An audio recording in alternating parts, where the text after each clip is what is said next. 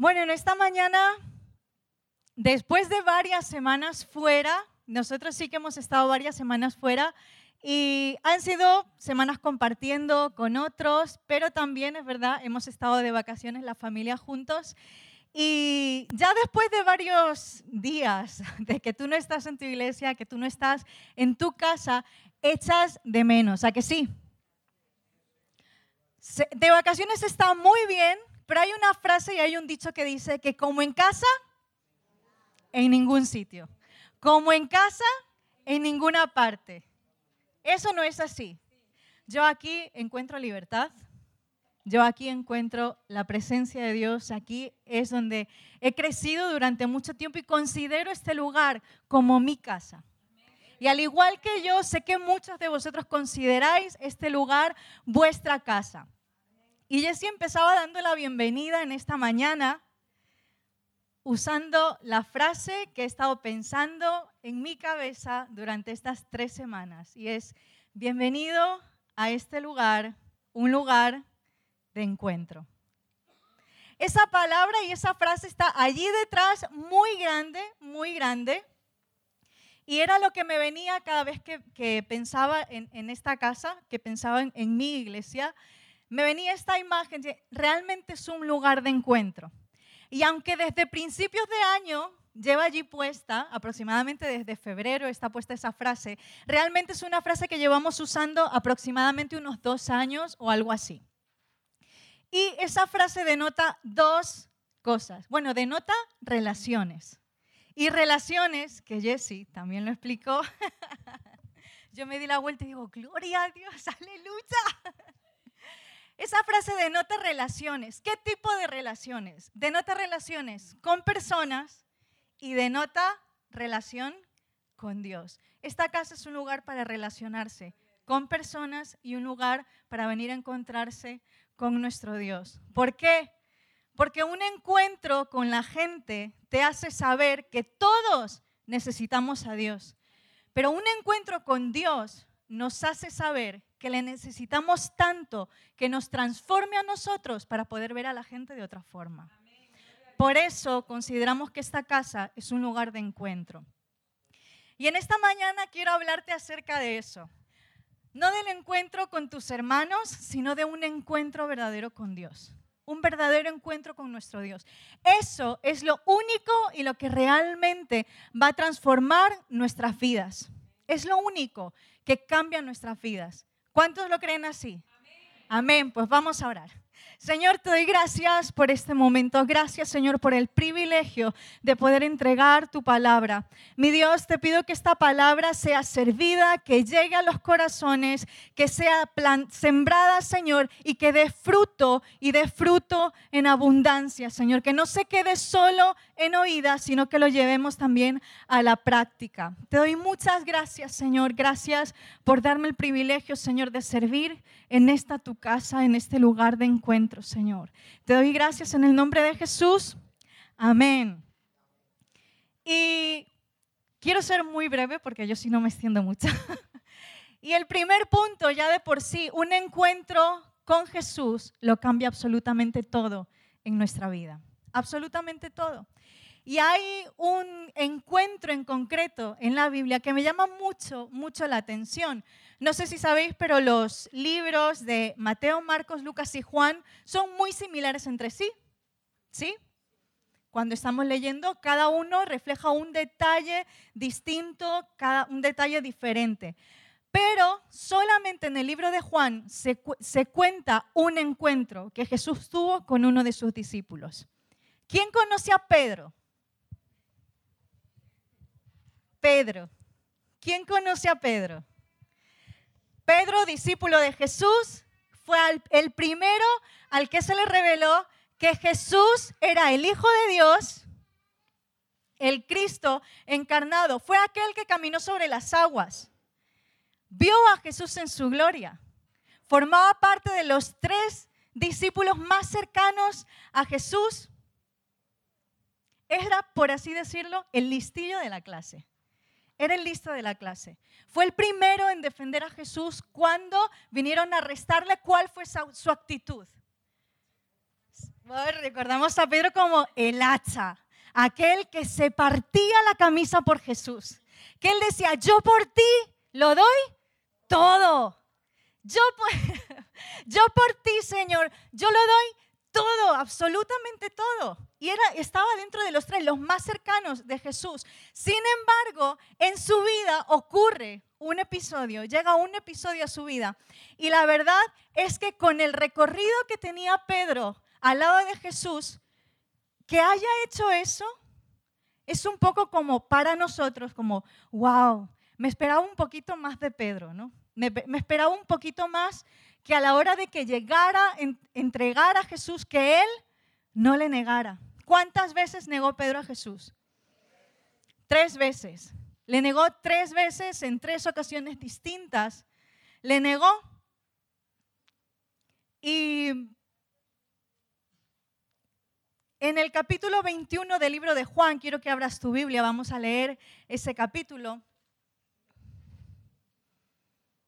Juan capítulo 21, versículo del 15 al 19. Cuando lo tengamos, decir amén. Amén. Lo leo. Cuando hubieron comido, Jesús dijo a Simón Pedro, Simón, hijo de Jonás, ¿me amas más que estos? Le respondió, sí, Señor, tú sabes que te amo. Él le dijo, apacienta mis corderos. Volvió a decirle la segunda vez, Simón, hijo de Jonás, ¿me amas? Pedro le respondió, sí, Señor, tú sabes que te amo. Le dijo, pastorea mis ovejas. Le dijo la tercera vez, Simón, hijo de Jonás, ¿me amas? Pedro se entristeció de que le dijese la tercera vez, ¿me amas? Le respondió, Señor, tú lo sabes todo, tú sabes que te amo. Jesús le dijo, apacienta mis ovejas.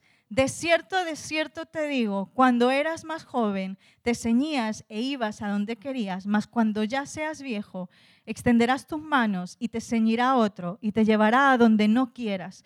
Esto dijo dando a entender con qué muerte había de glorificar a Dios. Y dicho esto, añadió, sígueme, sígueme. Este encuentro con Jesús ocurre después de haberle negado. Jesús había muerto y, él se y ya una vez Jesús había muerto, los discípulos, imaginaros la escena, los discípulos pierden a Jesús.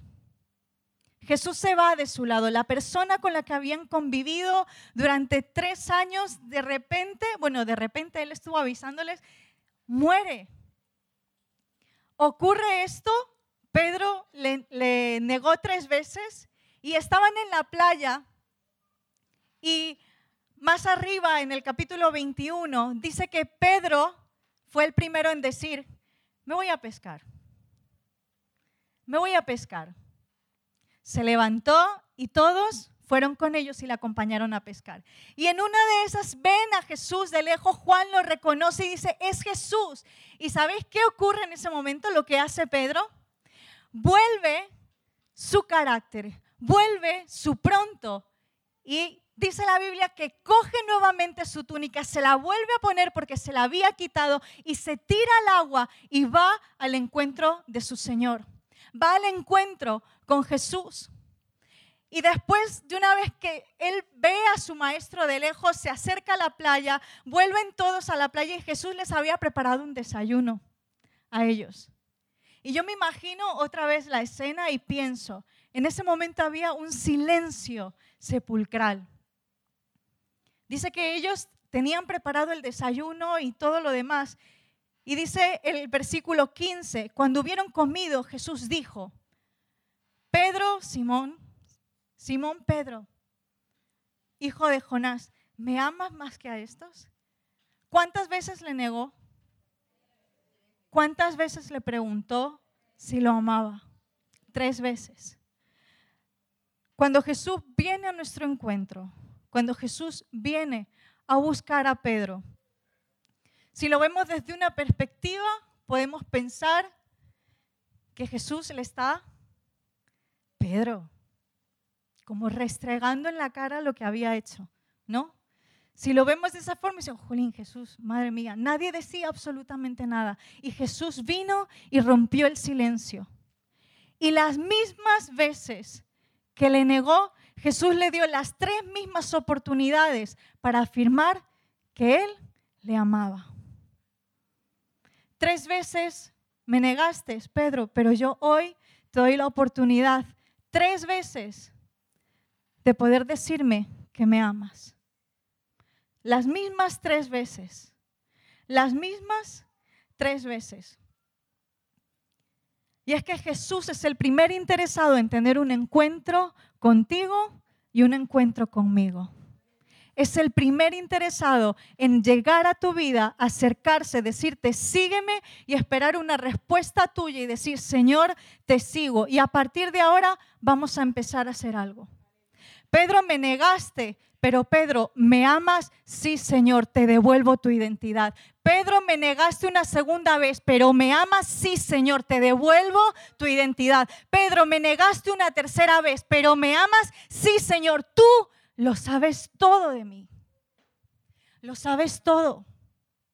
Lo sabes absolutamente todo. Y me encanta porque le dice, sígueme. Ese acto de decirle sígueme, le recuerda, ¿recuerdas cuando te llamé, Pedro? ¿Qué fue lo que te dije? Sígueme. Y al momento ellos se ponían de pie y le seguían. En ese momento Pedro recordó, sí, el momento doloroso que vivió, pero en ese momento Jesús estaba volviendo para recuperar y para volver a decir, Pedro, hoy te visto de dignidad, Pedro, hoy te restauro, Pedro, hoy te levanto, porque mi propósito contigo no es que te quedes ahí, sino que te levantes y cumplas, no con expectativas, sino con mi propósito y con mi plan, que es mucho mejor que lo que tú piensas que te espera a partir de ahora. Pedro, estabas pescando, te tiraste al agua. Muy bien, ¿por qué? Primer paso para recuperar tu identidad. Vuelve a vestirte. Dios viene y vuelve a vestirte. Con la identidad que te dio en el primer momento, cuando tú aceptaste, cuando yo acepté a Jesús en mi corazón, Dios nos da una identidad y esa identidad es de hijos. Nos convertimos en seguidores de Jesús. Ahora, cuando vemos que Jesús le dice, sígueme, hay una parte, vamos a leerlo, el versículo, el mismo capítulo 21, versículos del 20 al 22. El versículo 19 termina con la frase, sígueme. Y el versículo 21 dice, volviéndose Pedro, vio que le seguía el discípulo a quien amaba Jesús el mismo que en la cena se había recostado al lado de él y le había dicho, Señor, ¿quién es el que te ha de entregar? Cuando Pedro le vio, le dijo a Jesús, Señor, ¿y qué de este? Y me sorprende la respuesta de Jesús. ¿Qué le dice? Jesús le dijo, si quiero que él quede hasta que yo venga, ¿a ti qué? Sígueme tú. En ese momento, Jesús viene única y exclusivamente para restaurar la vida de Pedro. Jesús viene única y exclusivamente para restaurar la vida de Pedro. De la noche más oscura hasta donde Dios empieza a alumbrar su vida. Y las preguntas Jesús se las hizo en público. Pero luego dice que se levantaron los dos y fueron. Iban los dos caminando y Pedro se da la vuelta y dice, pero ¿y qué pasa con él? ¿Y ahora qué pasa con él? Jesús le responde, tú tranquilo, que yo con él ya tendré un momento, pero de momento lo que más me interesa es venir y contarte lo que tengo preparado para ti. Era un encuentro a solas, un encuentro a solas. Por lo cual, primero, si Jesús viene a transformar y a cambiar absolutamente todas las cosas de nuestra vida, es necesario que los encuentros que tengamos con nuestro Dios no sean esporádicos, sino que sean indefinidos. Hoy en día hay un término de contrato laboral que son Los contratos basura, ¿cuáles son los contratos basura? Los temporales, los que duran solo por un tiempo, que es de algunos días de trabajo, se acaban a los tres o seis meses y luego fuera. Adiós. Muy buenas. Me serviste hasta aquí y ya está. Ahora, si los consideramos nosotros lo temporal como algo basura, que no es algo estable, nuestra relación con Dios tampoco debería ser algo temporal ni por temporadas, sino que tiene que ser una relación indefinida. Porque es en el secreto con Dios donde nosotros encontramos la transformación de nuestro corazón, de nuestro ser. Pedro era de una forma diferente, todos los recordamos como él, el hachazo, el hacha. Lo recordamos por el valiente. Pero en ese momento Jesús le viene a dar otra identidad. Pedro, eres valiente, pero también necesito que seas de otra forma, por lo cual hoy vengo a restaurarte. Jesús mantuvo una conversación con Pedro a solas y en el capítulo 21 no se nos dice qué conversación tuvo con Pedro. Es más, ese encuentro no se detalla en ninguna otra parte de la Biblia. Pero una de, las cosas que sí que hizo fue tomar la invitación de Jesús y decir, vale Señor, te sigo. Voy a entrar en el secreto contigo. Voy a entrar en intimidad contigo. ¿Qué tienes que decirme? Dios tiene tantas ganas de sanar nuestro corazón. Dios tiene tantas ganas de restaurar nuestra vida más de lo que tú te imaginas, incluso más de lo que tú deseas que lo haga. Pero hay cosas que en Dios hay cosas que son en el acto, hay cosas que son en el momento, pero hay cosas que nosotros necesitamos aprender y las cosas que necesitamos aprender no las aprendemos en un momento, las aprendemos con el tiempo. La palabra de Dios dice que Él revela sus secretos a los íntimos los íntimos. Dios está buscando una relación indefinida, no una relación que haga pausas. ¿Por qué? Porque al final, te voy a decir una cosa, da igual las cosas que estés haciendo dentro de la iglesia, da igual cuán activo estés, si nuestra relación con Dios no está en orden, siempre vas a tener la sensación de que algo no va bien, de que algo no funciona de que no estás creciendo, de que necesitas más. Y como cristianos, yo creo que deseamos ver la gloria de Dios. Deseamos ver los milagros de Dios.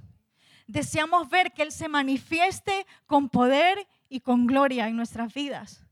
Pero ese poder y esa gloria, esa manifestación de Dios en nosotros, esa transformación y esa sanidad en nuestra vida, solamente puede venir, no en momentos esporádicos como en un domingo en el que invertimos de dos a cuatro horas en el mejor de los casos. Toda esa presencia o toda esa respuesta por parte de Dios solamente puede venir a una vida que se consagra a una vida que busca, que dobla su vida delante de Dios, que desea a Dios. Dice el salmista, decía, deseo, Señor, estar aunque sea en los atrios de tu casa. Y hay una traducción que dice, y hasta la muerte lo deseo. ¿Deseamos estar dentro de la presencia de Dios hasta la muerte? y lo cantamos muchas veces, yo me, he encontrado durante gran parte de mi vida viviendo de domingo en domingo, no de gloria en gloria, sino de domingo en domingo. un domingo veo la gloria de Dios, durante la semana era como, eso ya queda como en el recuerdo. Y al siguiente domingo otra vez, ay, la gloria de Dios, sentí, salía del culto y era como, ¿de qué predicó el pastor? Pues de que Dios es bueno. y al siguiente domingo, ¿de qué predicó el pastor? De que Dios es bueno. y así una y otra y otra vez y otra vez y otra vez. Pero a Dios hay que desearlo. A Dios hay que anhelarlo. Y Él es consecuente y responde al deseo de tu corazón y de mi corazón. Y os voy a contar. Tengo 33 años. Sé que no los aparento para nada. Soy súper joven, muy joven, demasiado joven. Amén. Por ahí alguna que tiene también 33 años. somos compañeras. y desde que tengo memoria, sé que voy a la iglesia. Tengo un montón de cultos en mi vida, un montón de retiros, un montón de congresos, un montón de encuentros, un montón de convivencias, un montón de escuela dominical. Yo iba a las margaritas, me llevé todas las insignias posibles y por haber. Si fuera por méritos llegar al cielo y conocer a Dios, ya habría llegado, lo aseguro. Pero no es por méritos, me faltaba una cosa y envidiaba esa cosa. Y es que yo tenía la teoría, pero no tenía a Dios. Y es que venir a la iglesia no lo convalida con una vida de integridad. Dos horas o cuatro horas dentro de nuestra iglesia jamás van a poder competir con la semana de aflicción que nos vamos a encontrar al día siguiente. Son los momentos de intimidad los que nos preparan para la batalla. Son los momentos de intimidad con nuestro Señor los que nos preparan para los peores momentos, los momentos más críticos de nuestra vida, donde no encontramos consuelo absolutamente para nada. Ahí es donde cogemos fuerzas. Somos renovados, somos restaurados. Y a veces yo, pero Señor, si es que no está pasando en mi vida, gloria a Dios, aleluya, amén. Estoy en victoria, gloria a Dios, aleluya, amén pero forma parte de mi vida diaria no tener y conformarme con las migajas que caen de la mesa. Y yo sé que nos cuesta mucho y muchas veces poder tener una relación con nuestro Dios, entablar una relación que sea día tras día, pero déjame decirte una cosa, Dios no es alguien que rellena un hueco de tu agenda, Dios es el creador del tiempo y el que se merece absolutamente todas las cosas de nosotros todo. Lo primero es Él. El otro día, el otro día escuchaba una frase y realmente me impactó. Las redes sociales vinieron para demostrarnos que sí tenemos tiempo. Y vivimos desde los años, no sé cuánto, creo que yo ni nacía, la humanidad vive sin tiempo. La humanidad lleva viviendo sin tiempo desde hace siglos. Sin embargo, nos encontramos en nuestro día a día que es súper ocupado, súper complicado. Nuestras relaciones son complicadas. Nuestra mente es complicada. Pensamos muchas veces mal. Actuamos muchas veces mal. Y a veces, Señor, pero soy tu hijo, Señor, no entiendo por qué pasó por estas pruebas, no entiendo por qué aquello. Y a veces como que te acuerdas de Dios nos acordamos muchas veces de Dios solamente en los momentos que lo necesitamos, en lo malo, pero no en lo bueno. Y en los momentos buenos, en los momentos que estamos viviendo, que son agradables y deleitosos en nuestra vida, son los momentos en los que más deberíamos de disfrutar de nuestro Dios para el día de mañana enfrentarnos a la prueba y salir vencedores. Miren, el Salmo 84 dice una cosa que a mí me sorprendió os lo voy a leer. Salmo 84.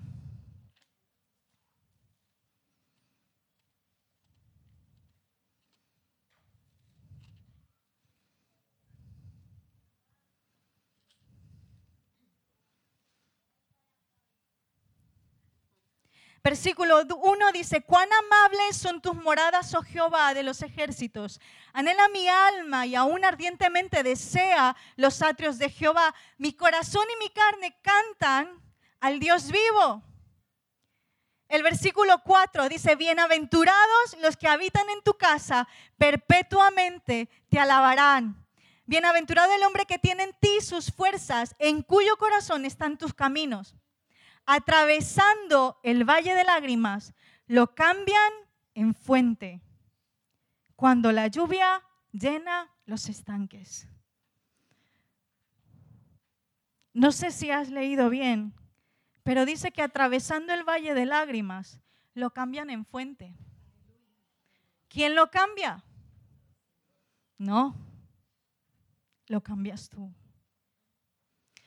Porque te acuerdas de una cosa, que estás atravesando el valle de lágrimas, pero en medio de esa situación Dios es tu gozo, tu fuerza, tu fortaleza, tu ayuda en medio de la dificultad, mi fortaleza en medio de la debilidad y quien levanta y me prepara camino para yo poder seguir hacia adelante.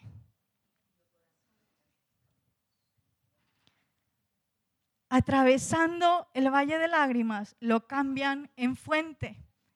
Y el versículo 7 dice, irán de poder en poder. Mirarán a Dios en Sión. Y en la traducción lenguaje actual, el Salmo 84, 7 dice, mientras más avanzan, más fuerzas tienen. Y cuando llegan a su templo, y cuando llegan a tu templo, te contemplan a ti, Dios verdadero. Cuanto más profundo llegues en la relación con Dios, más verás su gloria. Dios no está dispuesto a entregar su gloria y a entregar su presencia a aquel que no está dispuesto a dar algo.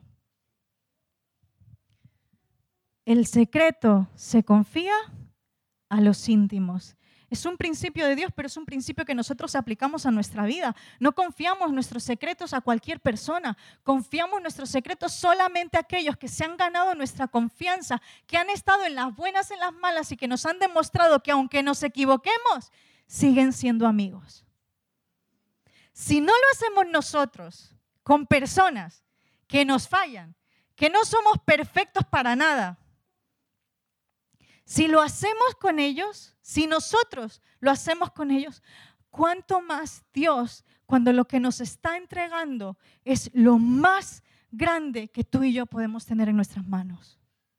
Que es su gracia, su presencia, su favor, ir de gloria en gloria, no de gloria en gloria, no de gloria en gloria, no, de gloria en gloria y de gloria en gloria, muchas veces es mi situación sigue exactamente igual. Pero en medio de todo esto, mi Señor está conmigo y todo lo puedo en Cristo que me fortalece. Todo, absolutamente todo. No porque yo pueda, sino porque es Dios el que me ha dado la fuerza para afrontar. Pero para tener eso es necesario tener intimidad con Dios y que nosotros vayamos ¿Cómo dice aquí detrás? Cultivando encuentros con Jesús. Jesús llega a tu vida en un día que no olvidas jamás. Y hacemos la oración de salvación, de arrepentimiento y recibimos a Jesús en nuestro corazón. Yo no sé cuántas veces la has hecho tú intentando tener una vida de santidad y dices, Señor, hoy te acepto en mi corazón. Yo no la he hecho una vez. Yo la he hecho miles de veces. Una y otra vez, una y otra vez. He orado aceptando a Jesús en mi corazón. Nadie me había explicado que era necesario una vez y que luego tenías que orar para arrepentirte y pedir perdón por tus pecados. Yo cada vez que decía, hoy me pongo en serio, hacía la oración de arrepentimiento, decía, Señor, te acepto en mi corazón y hoy sí. Y me ponía a leer desde Génesis la Biblia no entendía absolutamente nada. lo estaba haciendo en mis fuerzas, porque era lo que me habían enseñado. Pero cuando tu corazón desea a Dios, realmente empieza a mostrarse. Dios se muestra, Dios es muy generoso. Dios es muy generoso. Y se muestra con aquellos que tienen la disposición y el deseo de conocerle. Y Dios es ese Dios que se acerca aunque te equivoques, está esperando a que tú tomes la decisión, te levantes y digas, Señor, yo te sigo. Hasta donde tú me digas, yo te sigo. Yo quiero seguirte.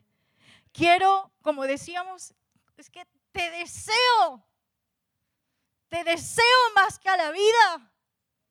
Y eso se traduce muchas veces cuando cantamos, más que a mi respirar, más que a mi latir Estoy diciendo, Señor, mi vida no vale nada si tú no estás. Mi vida no tiene sentido si tú no estás. Y te lo dice alguien que ha vivido en desgracia sin Dios durante mucho tiempo, pensando que con cantar ya tenía su amor.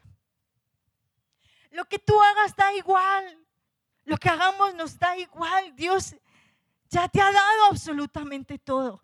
¿Qué tienes hoy para darle hoy? A Él, ¿qué tienes?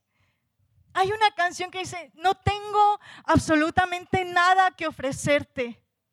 Solo tengo un corazón quebrantado. Y cuando Pedro se pone triste, le dice, Señor, tú sabes que te amo. Me equivoqué, te fallé. Tantas veces dije que te iba a defender a muerte y no pude. Fui el primero en todo. Hice todas las clases de la ruta, Señor. Fui a la convivencia dos o tres veces porque quería recibir el Espíritu Santo y que haya un cambio instantáneo en mi vida. No pasó. Hay cosas que suceden en un momento, pero hay cosas que llevan una eternidad, que llevan un día a día y tú vas a vivir en eternidad. Tú y yo vamos a vivir en eternidad, pero puedes vivir con migajas o puedes vivir de gloria en gloria. ¿Puedes vivir con miseria? Claro que sí, se puede vivir con miserias. Pero no es mejor disfrutar de los banquetes, del beneficio del Dios vivo, del dador y creador del tiempo. ¿No es mejor eso? Yo oro por milagros. Yo quiero empezar a ver milagros. Y yo creo que todos deseamos a lo mejor el día de mañana orar y que gente sea sanada. Que muertos resuciten. Y que cuando haya un enfermo o algún imprevisto en un lugar, en lugar de llamar a un médico, llamen, hay un cristiano en este lugar. Dice la Biblia que Dios es el Dios de ayer, de hoy y siempre no cambia. Yo sigo creyendo en milagros. Pero ¿por qué no me sanas, Señor? ¿Cuánto estás dispuesto a dar por tu sanidad? Dios ya lo dio todo. Dios ya lo ha dado todo por nosotros. Y una y otra vez, hey, te estoy buscando. Son las 4 de la mañana, señores, muy pronto. Estoy hablando como mexicano. Señores, súper pronto, son las 4 y media de la mañana. Me tengo que ir a trabajar a las 6. Pero es que te deseo. Es Dios quien está deseando tu corazón y tu alma.